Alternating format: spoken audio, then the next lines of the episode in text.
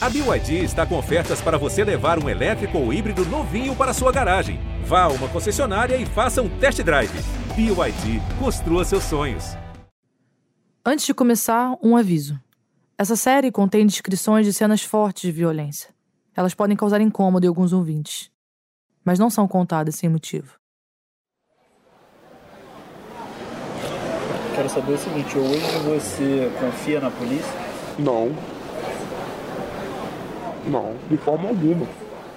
De forma alguma, porque eu aprendi que atrás de um policial tem um ser humano. E por trás de um ser humano leva caráter, é, leva índole. E infelizmente, muitas pessoas elas se permitem serem compradas. Sabe? Elas se trocam por dinheiro. E por trás de, de uma farda, por trás de um distintivo, existe um ser humano. É bem difícil encontrar um parente de vítima do escritório do crime que tope falar sobre o caso. Ao longo do período de um ano e meio de apuração dessa série, eu tentei contato com várias famílias de vítimas. Famílias que suspeitavam que o escritório do crime estava por trás do homicídio de seus parentes. E nesse período eu recebi muitas negativas. Algumas pessoas têm medo de falar, têm medo de represálias, elas não querem se expor, mas outras, elas não querem relembrar aquele momento de dor, aquele período ruim pelo qual passaram. Mas em agosto desse ano, eu encontrei uma pessoa que queria muito falar. Eu vi que as pessoas, essa maldade existe mesmo, dinheiro paga mesmo. A porrada foi grande. A gente decidiu em conjunto que o melhor era preservar a identidade dela. E também a gente não vai falar sobre o crime, para que não seja possível identificar a vítima e também identificar ela por tabela. Por isso, você vai ouvir a voz dela aqui modificada. Eu vou chamar ela aqui também por um pseudônimo: Ana. Essa pessoa se encontrou comigo várias vezes. Foi um processo longo de construção de confiança. Foram várias entrevistas. A primeira delas eu encontrei ela num café no centro da cidade. Ela estava muito assustada, mas ela insistiu muito para que a voz dela tivesse nessa série. Eu também entendi que o relato dela era fundamental e era diferente de todos os outros que eu já tinha ouvido. Tudo que eu falava aqui, eu mostrava que isso aqui estava sendo falado aqui por conta disso aqui que estava acontecendo. Eu, em nenhum momento, eu cheguei lá e falei pelo que eu achava. E nunca aconteceu isso. É, ele falou olhando nos meus olhos que eu precisava seguir a minha vida porque nada ia acontecer. Porque estava tudo comprado. Eles sabiam de tudo que ia acontecer. A história que ela conta é uma história de omissão da polícia. Ela acusa a Polícia Civil do Rio de ter um papel importante no fortalecimento do escritório do crime. Ela tinha perspectiva de um parente, de uma pessoa íntima da vítima, mas não só. Ela tinha um ponto de vista único, raríssimo nesses casos. Ela conhecia a investigação da polícia por dentro. Tinham várias câmeras nas ruas, foram colhidas mais de 30 imagens. Tinha a placa do veículo, eles já sabiam de onde o veículo tinha saído, para onde o veículo tinha voltado. A direção sempre existiu, porém ela nunca foi seguida. Tanto existiu que eu cheguei à conclusão da morte sozinha, sem experiência. Eu não sou policial. A história dela começa no dia do crime. Ela decidiu ajudar. Foi à delegacia, prestou depoimento dela e levou também parente para prestarem depoimento. E nesse dia, um sinal amarelo acendeu para Ana.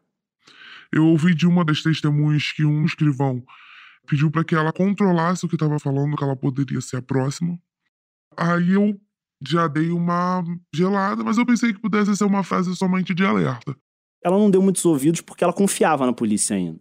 Até porque a gente estava tratando da delegacia de homicídios, um crime onde uma pessoa foi fuzilada. Não é uma coisa normal de se acontecer. Não é todo dia que você vê uma pessoa em área urbana fora do morro sendo fuzilada. E ela foi prestativa. Ao longo do ano seguinte, ela deu quatro depoimentos, voltou na polícia várias vezes. E aí a Ana decidiu tomar uma decisão drástica. Me afastei da minha família, tive que me juntar com pessoas que eu não me juntaria para eu passar confiança e começar a ouvir coisas e começar a entender. Fazer uma investigação paralela. Levou tudo para a delegacia. Eu comecei, na verdade, a levar as informações para eles. E entreguei a eles tudo com uma base, sabe? Tudo com uma prova. O nome dos executores, a rota de fuga, a motivação do crime. Indícios de que o escritório do crime tinha sido executor. Só que nada foi feito. Eu falava, chama fulano porque fulano falou isso para mim. E nunca aconteceu nada.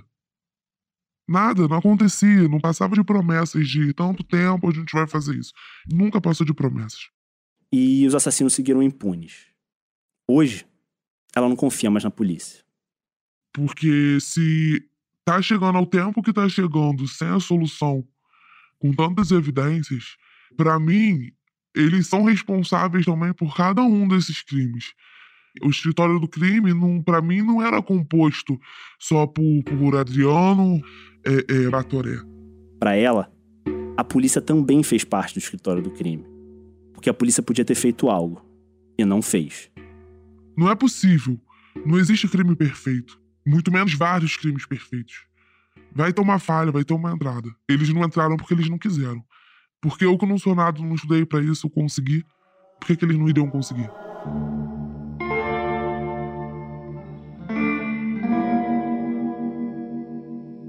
Um podcast original Globoplay, produzido pelo jornal O Globo.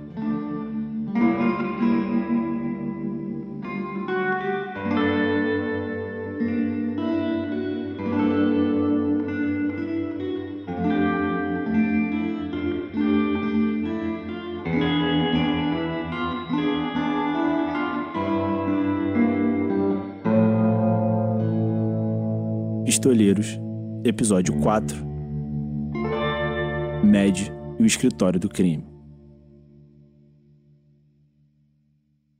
Até agora, nessa série, eu contei a história de crimes impunes. O escritório do crime passou mais de 10 anos matando sem ser notado. A gente pode chamar essa de primeira fase do escritório do crime, a fase do Batoré. Agora, eu vou contar a história da segunda fase. Em meados de 2017, o Batoré foi solto. Ele saiu da cadeia pela porta da frente e logo depois teve um novo mandado de prisão decretado no seu nome. E ele fugiu. Não dava mais para o Batoré coordenar as ações. A polícia já sabia quem era ele. E o Adriano percebeu que precisava transformar o escritório do crime. Começou a buscar novos aliados novos matadores para integrar o consórcio. E um assassinato marca o início dessa segunda fase. A cena desse crime não é usual. É um hotel de luxo na Barra da Tijuca, um hotel frequentado por turistas e empresários de passagem pelo Rio. No oitavo andar estava hospedado um casal, um bicheiro, o Ailton Scafura, ele é herdeiro de uma das famílias que dominam o bicho do Rio, e uma policial militar, a soldado Franciene Soares de Souza. Era a madrugada de 14 de junho de 2017, uma quarta-feira. Só que assim, aqui, cara, eu não, não, não entra na minha cabeça como tipo, você tem que ter muita certeza de que não, não, vai, dar não vai dar em nada. Porque, cara, é um hotel. Um hotel que tem segurança, você tem o. E os caras estacionaram no estacionamento do hotel para deixar tudo pior, assim, tudo mais bizarro. E um carro com pelo menos três ocupantes entrou no estacionamento do hotel, que fica no subsolo. Entrou pela porta da frente. O nome do hotel na época era Transamérica, e ele fica a 10 minutos da Praia da Barra, ponto turístico do Rio. Essa câmera já existia na época do. Sim. Tá! É, não, não, não, tem, não, não tem jeito, assim, pegaria. Uma câmera captou o momento e captou também o momento em que um funcionário do hotel fez um sinal com o polegar para os homens que estavam dentro do carro. Eles entraram. Já dentro do hotel, dois ocupantes do carro saíram e subiram de escada até o oitavo andar. Subiram de escada provavelmente para tentar evitar a câmera do elevador, Sim.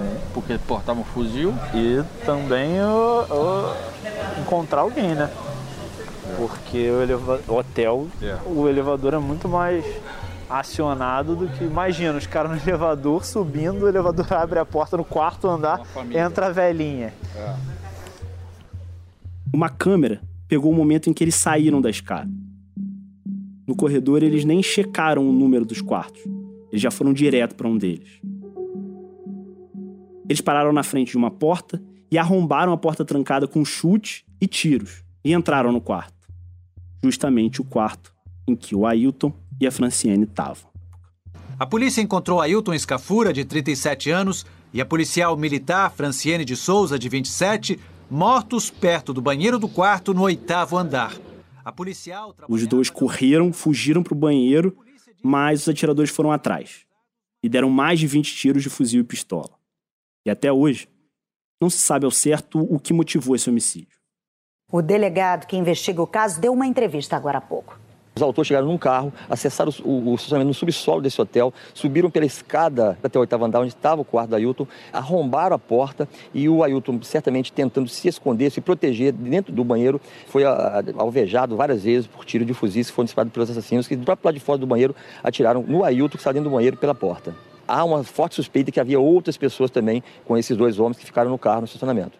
E a dupla de pistoleiros desceu a escada, entrou no carro e fugiu. Anos mais tarde, o Ministério Público e a polícia encontraram na internet rastros de escritório do crime nessa ação. O homem que fez buscas relacionadas ao crime na época foi um cara chamado Leonardo Gouveia da Silva, o MED. M-A-D. Palavra que em inglês quer dizer louco, maluco. Em fevereiro de 2017, ou seja, quatro meses antes do crime, ele digitou no Google Ailton Escafura. E ele digitou o nome do Ailton da maneira certa: H-A-Y-L-T-O-N. Ele sabia quem ele estava procurando. Hoje, para os policiais que investigam esse crime, o Med é um dos dois encapuzados que mataram o bicheiro e a PM. O outro encapuzado não foi identificado. E a motivação ainda não está clara. O inquérito está aberto.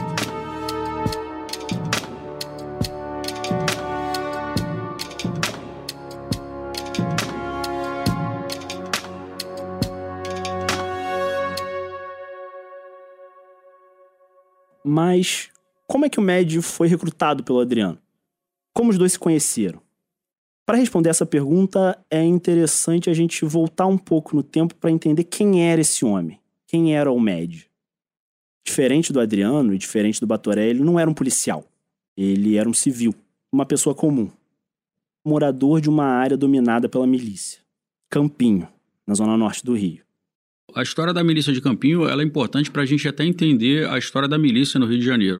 Esse é o Marcelo Pascoaletti, policial federal e consultor desse podcast. Ele investigou o escritório do crime e o MED. Era uma antiga fazenda que foi desmembrada, que foi virando, eh, enfim, unidades menores, sofre um processo de favelização ao longo do tempo. Um sargento eh, da Polícia Militar que lá morava, o sargento Goulart, ele se arvora, então, o defensor da comunidade na cruzada contra o tráfico de drogas e começa a explorar as atividades de, de milícia naquela região. Campinho era um bairro onde moravam vários policiais que se juntaram para expulsar os traficantes. E aí eles fundaram uma milícia. Essa é uma das milícias mais antigas da cidade. Em 2008, ela foi citada na CPI das milícias da Alerj. O MED foi criado ali, conhece eles de infância, cresce junto com eles. Hoje, essa milícia é dominada justamente pelos filhos daqueles policiais. Uma geração de civis que tomou o lugar dos, dos policiais. Essa milícia tem uma característica importante que ajuda a explicar um pouco da fama do médio no submundo. Era uma milícia bem articulada, que até hoje faz alianças para crescer. Com outras milícias, outros grupos paramilitares vizinhos, alianças com traficantes, alianças com batalhões da polícia. E foi por causa dessa articulação que o MED passou a ser conhecido em outras partes do Rio além de Campinho. O MED começou na milícia como um golpista. É, na verdade, o MED, o início da carreira criminosa do MED é como clonador de cartão de crédito. A primeira ocorrência que a gente tem registro dele é relacionada a isso. Ele era um cara inteligente, que começou a dar golpes. Mas com o tempo, por essa característica, por ele ser um cara considerado esperto, ele conseguiu subir na hierarquia dessa milícia. E de golpista passou a matador, o estrategista de homicídios que beneficiassem a própria milícia. E aí ele fundou o próprio grupo de matadores, o Freelancer, que não tinha chefe, o chefe era o Med, mas que cometia homicídios.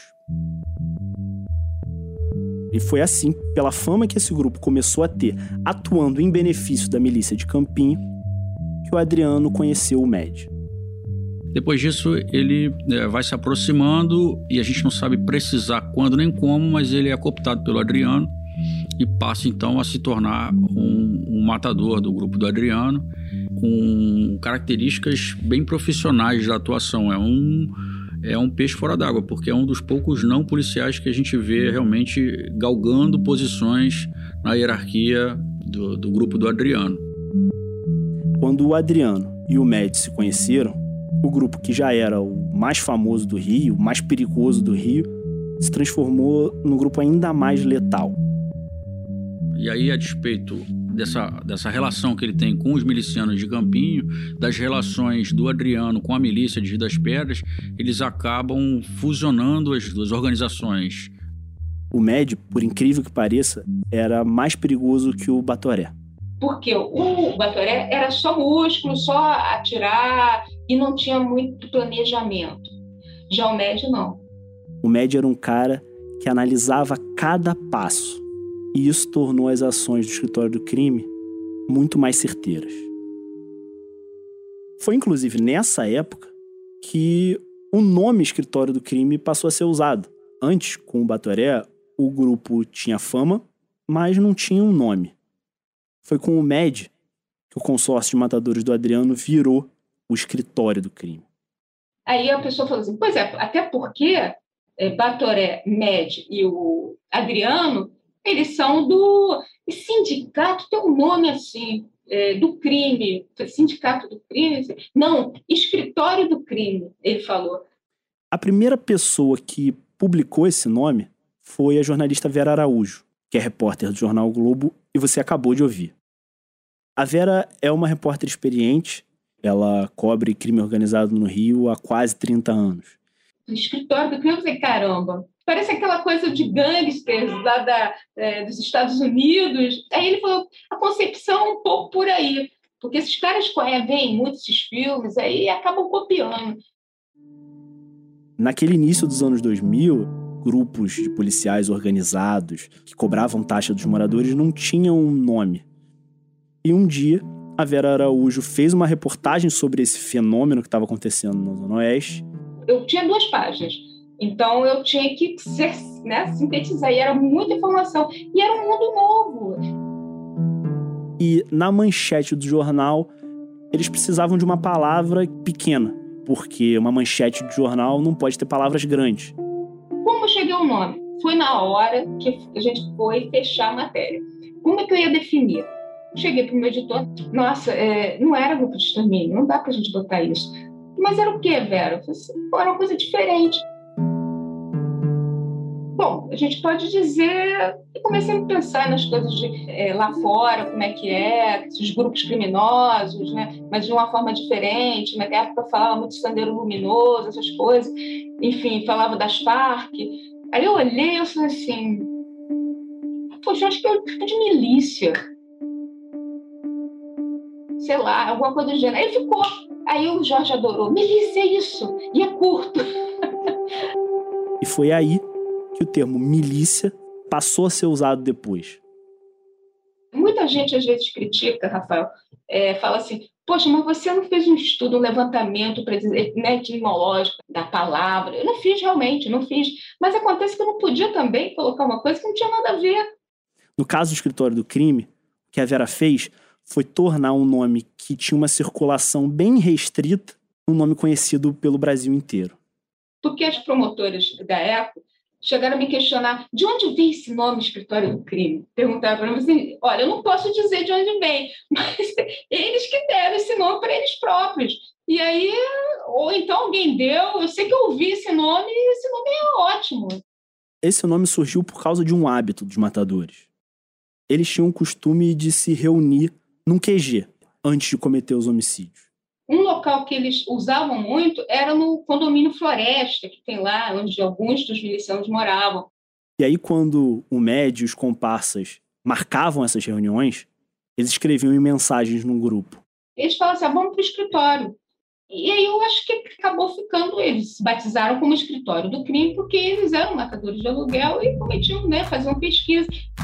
Vamos para o escritório. Reunião no escritório. Eu disse que com o MED, o escritório do crime ganhou em sofisticação e planejamento. Mas na prática, o que, que isso significa? Por ter início com policiais, esses grupos eles trazem muitas das características das investigações policiais para o cometimento dessas execuções. Então é um planejamento, como você disse, bem detalhado, que vai da clonagem do carro, os esconderijos onde as armas para execução são mantidas, os levantamentos da vítima, eles usavam muito, eles faziam, se valer muito da pesquisa em redes sociais. Então, se a pessoa tinha uma rede social qualquer e ela marcasse onde ela estava, aquilo podia ser o start da execução. Na internet, Leonardo, o MED, tinha nove contas de e-mail, algumas com nomes de mulheres, Nancy, Tatazinha, ou expressões como pastelzinho chinês. Eram artimanhas para quem conhecia muito bem as armadilhas da polícia. Por exemplo, a polícia descobriria bem depois que a partir do momento em que o MED entra no escritório do crime, as vítimas passam a ser monitoradas praticamente 24 horas, por meses, às vezes anos. Sempre tinha um homem com um carro atrás da vítima, tirando fotos, fazendo vídeos, registrando a vida daquela pessoa pagavam a pessoas para ficar ali dentro do carro 10, 12 horas e a pessoa não podia nem sair do carro para comer, nem para fazer suas necessidades, ela tinha que dar um jeito de se arrumar ali dentro daquele carro. Até que tivessem um positivo de que a pessoa é, ali estava para poder, no momento mais, que eles consideravam mais oportuno, deflagrar a execução. O MED, ele já tem um pouco mais essa coisa de não deixar rastro, de não, de não usar celular, o planejamento de saber como, como executar aquele crime, aquele assassinato, isso ele sabe fazer muito bem. Ouvir a voz dessas pessoas era quase impossível para a polícia. Por vezes eles compravam vários celulares com chip e cadastros falsos, dados falsos e distribuía para o grupo. Só que esses celulares, mesmo com dados falsos, não eram usados por mais de um mês. Eles trocavam os celulares a cada três semanas. Eles procuravam por fotos na internet, fotos de parentes, várias fotos da mesma pessoa em vários ângulos diferentes, para ter certeza, no momento em que fossem matar aquela vítima, de que estavam matando a pessoa certa. As ações tinham que ser sempre precisas. Outra prática comum era o uso de carros clonados. Carros clonados são carros roubados que têm a placa trocada eles trocavam a placa do veículo roubado por um veículo em situação legal. E aí, quando esse carro era filmado em alguma ação criminosa, a polícia ia atrás do carro verdadeiro e não do falso. E isso dava ao escritório do crime tempo. O carro nunca era encontrado. E foi assim que, ao longo de quase três anos, o escritório do crime cometeu vários homicídios e a polícia não chegou nem perto.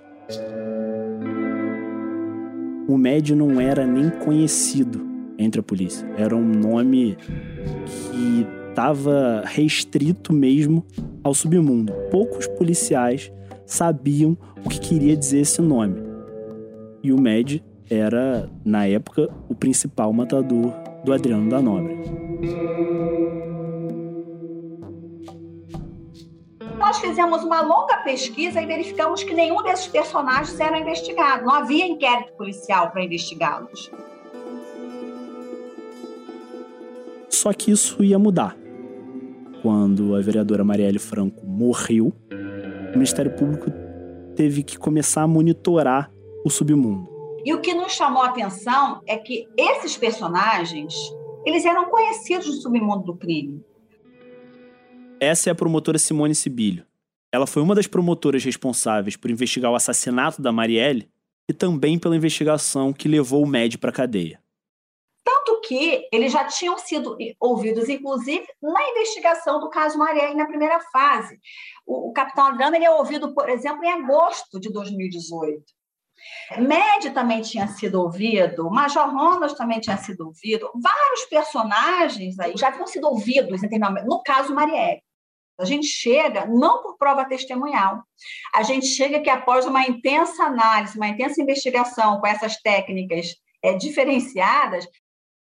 A quebra de nuvem da internet, que revelou os dados de busca e os dados de e-mail de vários matadores de aluguel do Rio. A gente verifica um modus operandi muito peculiar desse grupo de mercenários, que é uma intensa é, vigilância e monitoramento das vítimas e eles faziam, às vezes, um dossiê. Melhor lugar para intocar, por exemplo, melhor lugar para entrar. A gente observa que eles fazem vídeos, né? Vídeos. Eles estudam as vítimas. Foi assim que eles descobriram o acusado de matar a Marielle, o sargento da PM Rony Lessa. É isso mesmo que nós estamos em 2018, 2019, no estado do Rio de Janeiro. E existem pessoas contratadas há décadas né, para matar pessoas e não estão sendo investigados. E foi dessa mesma maneira que o Ministério Público e a polícia concluíram que o escritório do crime não cometeu esse homicídio, não matou a Marielle. E o álibi era que, no mesmo dia e hora da morte da Marielle e do Anderson, o motorista dela, o Adriano e o Med estavam ocupados. A polícia acha que o escritório do crime não teve participação na morte de Marielle porque, na mesma noite que ela foi assassinada, numa outra parte da cidade, o grupo comandado por Leonardo, o Med, executava, literalmente, uma outra tarefa: matar um inimigo do capitão Adriano. O homicídio aconteceu no estacionamento do restaurante Outback. Quem estava dentro do restaurante era o Marcelo Diotti. De novo, um bicheiro. Era uma figura parecida com as outras vítimas do escritório do crime até aqui. Um bicheiro conhecido no submundo, ele controlava áreas também na Zona Oeste e, além de explorar o jogo do bicho, ele também explorava o negócio de venda de gás nas áreas dominadas por esse grupo nessa noite, na noite em que a Marielle foi morta, ele estava jantando com a mulher quando, mais ou menos às 10h15 daquela noite, pouco depois do homicídio da Marielle, um carro, um doblô verde, entrou no estacionamento. Ficaram ali, de campana. E esperaram por mais de uma hora. Lá para as 11h30, o Marcelo Diotti saiu do restaurante e ia embora para casa. Só que no momento que ele estava chegando no carro dele, três homens saíram do doblô atirando. Ele estava perto do carro quando foi abordado por ocupantes de um outro veículo na Avenida das Américas por volta das 11h30 da noite. Os criminosos fizeram mais de 20, 20 disparos de fuzil e fugiram após a morte da vítima. A polícia disse. Mais tarde, naquela noite, a polícia recolheria 22 cartuchos naquele local. E o motorista saiu logo atrás de um Jeep que liberou a catraca e funcionou como uma salvaguarda para eles poderem fugir sem terem que esperar a catraca subir. Mas por que, que ele foi morto? O Diote era muito próximo, era amigo íntimo do Alcebiades Paz Garcia, o Bid. O Bid era o herdeiro natural do Maninho e quando o Adriano estava preso, o administrador da família, né, o Rogério Mesquita, chamou o Adriano dentro da cadeia para ser segurança desse herdeiro natural. E o Bid foi o primeiro patrão do Adriano, daquela guerra familiar que terminaria com a chegada do Adriano no topo da hierarquia dessa família. O Bid foi traído. O Diote e o Bid montaram um plano para matar o Adriano. Mas esse plano acabou chegando aos ouvidos do Adriano. O Adriano ficou sabendo que o Bid e o Idiote queriam matar ele. E, claro, Ele não deixou que isso acontecesse. Por isso, segundo o Ministério Público, ele chamou o médio e ordenou que o médio executasse o idiote. O Ministério Público conseguiu várias provas de que o médio e vários comparsas dele cometeram esse crime. Eles encontraram nas contas de e-mail, tanto do médio quanto dos outros comparsas, várias fotos da vítima. O escritório do crime guardou tudo. Tinha praticamente um dossiê do Diote nas contas de e-mail. Nesses dados, eles conseguiram descobrir que o escritório do crime cogitou até virar vizinho do Diote. Para isso, eles pesquisaram no Google casa para alugar e o nome do condomínio. Também passaram dias tirando fotos, fazendo vídeos de rotas de fuga e também de pontos onde eles poderiam acessar aquele condomínio. Marcelo Diotti foi comemorar seu aniversário é, na residência dele no Itaiangá. E nesse dia ele organizou uma festa de aniversário enorme na casa dele, com música ao vivo e centenas de convidados. A casa dele era enorme. Ao longo das investigações, a gente consegue demonstrar que o escritório do crime, capitaneado pelo então capitão Adriano, esteve na casa do Marcelo Diotti nessa primeira comemoração para executá-lo. Nesse dia, o Adriano e o Med ficaram intocados num terreno atrás da casa, num terreno de mata. E o objetivo era matar o Diotti dali mesmo, com um tiro de sniper. Eles tinham visão para o jardim da casa e iriam atirar no Diotti. E só não o fez porque eles avistam a presença do miliciano Eco, o miliciano que dominava Campo Grande, que depois foi morto pela polícia. Quando o Adriano viu que entre os convidados tinha um amigo dele, ele mandou parar. O Adriano mantinha relações com o Eco, então interrompe aquela execução e vai conversar com o Eco a respeito das relações entre ele e o Diote. E aí o Eco lava as mãos e diz: Não, meu amigo, mas se você tem alguma desavença com ele, pode prosseguir com o seu intento, o que efetivamente acontece no dia 14 de março. Na segunda tentativa, o escritório do crime não titubeou. O bicheiro foi morto no estacionamento. E a descoberta desse assassinato tiraria o Adriano o médio e o escritório do crime da mira do Ministério Público pelo assassinato da Marielle.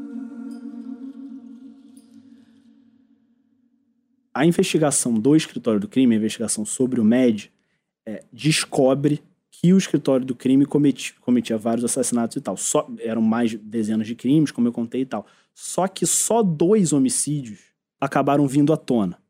O MED foi preso, por causa desses dois homicídios. Ele é acusado desses dois homicídios. Um é o homicídio do Diote e o outro é o homicídio que eu vou contar agora. E um policial militar aposentado foi morto no recreio ontem à noite. A quantidade de tiros impressionou os investigadores. Olha, foram mais de 50 disparos. Vamos falar ao vivo com Edivaldo Dondossola. Bom dia, Edivaldo. É mais um crime, um crime brutal, né? Alguém foi preso? Esse crime aconteceu a mais ou menos 10 quilômetros do Outback e aconteceu um mês depois do assassinato do Diote. A vítima também era uma figura que circulava bem pelo submundo. Era um sargento aposentado da PM, Anderson Cláudio da Silva, o Andinho. A vítima estava neste carro de luxo, que ficou assim, cheio de marcas de tiros. Testemunhas disseram que foram mais de 50 disparos várias cápsulas ficaram espalhadas pelo chão. Ele era um sargento aposentado da PM. E depois que se aposentou, ele passou a ter uma vida, digamos, empresarial. Ele virou sócio de uma empresa que prestava serviço de segurança. O PM aposentado Anderson Cláudio da Silva já estava morto quando a polícia chegou. Foi por volta das sete e meia da noite, na Praça Miguel Osório, no Recreio. Porque isso aqui é uma loucura, né? A praça virou uma, uma praça de guerra. É uma pracinha. É, com criança. a gente tá aqui que eu. Agora são. O homicídio do Andinho chamou a atenção na época porque foi um crime bizarro, um crime bárbaro, num local onde esse tipo de crime não costuma acontecer. Tem umas crianças jogando bola, a praça tá vazia, mas tem umas crianças jogando bola. É um lugarzinho pacato. Pacato Quase, quase, quase. É, bom de morar, não tem ninguém. De fato, assim, deserto. Se agora de dia não tem ninguém, de noite. Muito provavelmente antes e depois do crime do Andinho, não aconteceu nada parecido ali. E foi por isso que, recentemente, eu e o Marcelo Pasqualetti fomos para lá, para tentar entender como é que esse crime mexeu com aquela população. Não, não deve ter polícia, não deve ter patrulhamento, não deve acontecer muita coisa aqui também. É. Bom. Vamos ver se porteiro mi, mesmo? Vamos. Minimamente quatro acessos, cinco de rota de fuga, né? Sim. Mais até seis. Sim. A rota de fuga que eles usaram, né, pela, pelo lugar onde o carro foi encontrado. É nessa direção. Opa! Boa tarde. Tô, não, não quero entrar no prédio não, fica tranquilo.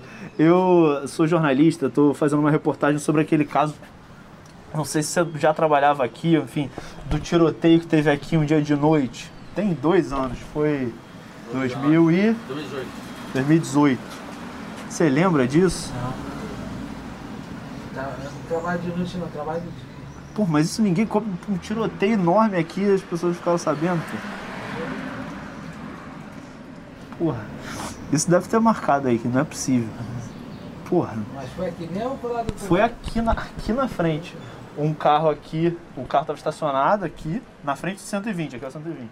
O Anjinho foi morto de noite, por volta das 8 e meia da noite de 10 de abril de 2018. Era uma terça-feira. Ele tinha ido para uma reunião de negócios com uma sócia dele, que era sócia dele numa empresa de segurança. Uma hora depois, a reunião já tinha acabado, ele sai do prédio e atravessa a rua, em direção ao BMW blindado dele. Só que antes dele abrir a porta, um carro cheio de pessoas armadas até hoje, não se sabe exatamente quantas foram, passou pela praça e encheu o BMW dele e todos os outros carros que estavam estacionados de tiros de fuzil. Ele estava até armado, mas não conseguiu nem reagir. Ele morreu na hora. A pistola dele foi encontrada totalmente municiada depois. Valeu, irmão. Obrigado. Convenceu? Nem um pouco. Também, nem um pouco. Muito razão da abordagem. Trabalhava não. Nesse dia, o Med e os comparsas dele deixaram uma pista no local do crime. Os cartuchos que a polícia recolheu naquele dia partiram do mesmo fuzil que tinha sido usado no outro homicídio que o escritório do crime participou naquela mesma época. O crime do Marcelo Diotti. E esse crime do Andinho, por conta dessa coincidência da arma usada, logo desde o primeiro momento já foi encarado como: olha, esse crime pode também ter sido cometido pelo escritório do crime. E aí os dois crimes, tanto do Diote quanto do Andinho, passaram a ser investigados juntos. Quando o Ministério Público estava investigando esse crime, eles descobriram que a atuação do Andinho como empresário era só uma fachada. Na verdade, a principal função dele era de segurança do bicheiro que dominava o bairro de Bangu, o Fernando Inácio, casado com a filha do Castor de Andrade. Mas por enquanto, é importante saber que essa atuação do Andinho como segurança dele colocou ele na mira do escritório do crime. E por quê? O Fernando Inácio estava envolvido numa guerra de disputa por pontos do bicho e caça-níquel em Bangu. E o Andinho era um dos principais agentes dele nessa guerra.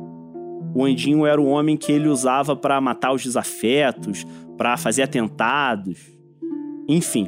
E a polícia descobriu que meses antes dele ser morto, ele recebeu uma ordem do chefe dele, do Fernando Inácio, para quebrar máquinas caça-níqueis do rival dele pelo controle de Bangu, que na época era o Rogério Andrade. E isso deixou o Rogério Andrade enfurecido. E ele prometeu vingança. A principal suspeita é de um crime de execução. Primeiro, eles descobriram a foto de um bilhete, um bilhete manuscrito com uma data de 2017, portanto, antes do homicídio, com a placa de um carro usado pelo Andinho. Também nesse bilhete tinham duas anotações. As palavras: base da segurança, escritório novo. E a partir daí, o Ministério Público começa a perceber um interesse cada vez maior dos integrantes do escritório do crime nesses endereços. Nesse mesmo dia, três meses antes do homicídio, essa base da segurança do Fernando Inácio, do chefe do Andinho, foi alvo de um atentado a tiros. O Andinho estava lá, ele troca tiros com homens que estavam num carro, ele consegue sobreviver, ele não é baleado. E a partir daí, o Andinho sabia que tinha um preço pela cabeça dele. Depois desse atentado, o escritório do crime seguiu buscando ele. O Ministério Público encontrou um dossiê com todas as informações possíveis e imagináveis sobre o Andinho. E na segunda tentativa, eles acertaram o alvo. Foi nessa noite, na praça, quando o Andinho saiu da reunião com a sócia dele. Uma operação prendeu integrantes do chamado Escritório do Crime, que pratica assassinatos por encomenda há mais de 10 anos no Rio. Uma força-tarefa do Ministério Público do Estado e da Polícia Civil prendeu os irmãos Leonardo Gouveia da Silva e Leandro Gouveia da Silva. As investigações apontam a ligação deles com o miliciano Adriano da Nóbrega, que foi morto numa operação policial na Bahia em fevereiro deste ano. No dia 30 daquele mês, de junho, foi realizada a Operação Thanatos. Thanatos é uma referência ao deus da morte da mitologia grega. É uma operação considerada filha da investigação Mãe, que foi justamente a investigação que apontou o executor do homicídio da Marielle. Foi o Rony Lessa. E nesse dia, agentes tanto da Polícia Civil quanto do Ministério Público saíram para cumprir mandados de prisão contra o Med, encontra o irmão dele, Leandro Gouveia da Silva, o Tonhão. O Med foi preso na casa em que ele morava. É, ele foi capturado ainda dormindo. E os matadores, todo mundo sabia, todo mundo temia. E aí a gente imaginou, todo mundo ficou atrás de um poste, sabe? E, e eu queria ver, eu cheguei a filmar, tinha uma, uma elevação em frente à casa do, do Med. Essa é a Vera Araújo, de novo. E tinha também uma, uma estrutura. Eu fiquei ali atrás, porque todo mundo ficou preocupado. Cara, o cara vai sair, vai metralhar todo mundo. E não, ele estava lá de cueca, assim, desarmado, entendeu? Então foi essa, essa prisão foi bem engraçada também, né? Quando ele foi preso, o Daniel Rosa, o, outro, o segundo delegado a pegar o caso da Marielle, pediu: abre essa porta, polícia! Ele botou o médico de cueca no chão e o médico falou: é, Eu não matei a Marielle, eu não matei a Marielle. Ele, ele gritava, sabe? Quando ele disse isso, as promotoras sabiam que não era ele. Só que elas tinham provas de vários outros crimes. No dia da Operação Thanatos, junho de 2020, as autoridades da área de segurança do Rio estavam otimistas. Todos os cabeças do escritório do crime já estavam presos ou mortos. O capitão Adriano tinha sido morto na Bahia em uma operação da Polícia Militar em fevereiro daquele ano. Já o Batoré, depois dele ser afastado do escritório do crime e passar dois anos foragido, também foi morto pela polícia. Fernandinho Guarabu ainda era o chefe do tráfico da Ilha do Governador. Ele estava junto com o Fernandinho Guarabu num carro e o carro ficou crivado de balas. Os dois morreram na hora. E, por fim, o Med, o último chefe do escritório do crime, também tinha acabado de ser preso. Além do escritório do crime, o Rony Lessa, que era um concorrente do escritório do crime no mercado da pistolagem, também estava preso pelo homicídio da Marielle no presídio de segurança máxima. Era como se o Estado tivesse resolvido o problema. Só que nem todo mundo compartilhava desse otimismo. Vários policiais que participaram da investigação contra o escritório do crime sabiam que tinha uma ponta solta. Numa investigação de um dos homicídios cometidos pelo grupo, e esse homicídio foi o homicídio do Andinho. O que não batia? As marcas nos carros que ficaram estacionados perto do carro do Andinho mostraram que não era um grupo só que estava ali para matar o Andinho. Ali tinha acontecido um tiroteio. Pode ser. Esqueceu de avisar uma pra outra. Sim, sim. Tiros de duas direções diferentes tentaram acertar o mesmo alvo. O fato de você ter duas equipes não foi mencionado em nenhuma outra. Enfim, eles não mencionam, não é encontrado em nenhum outro lugar. Um dos grupos que estava ali naquela noite foi descoberto. Era de fato o escritório do crime e o MED. Já o outro grupo nunca foi sequer investigado. O escritório do crime era só um dos grupos especializados em matar. O mercado da pistolagem era bem maior e estava em transformação. Mostra como se você tiver uma perícia bem feita, o que que dá para você descobrir de uma cena de crime.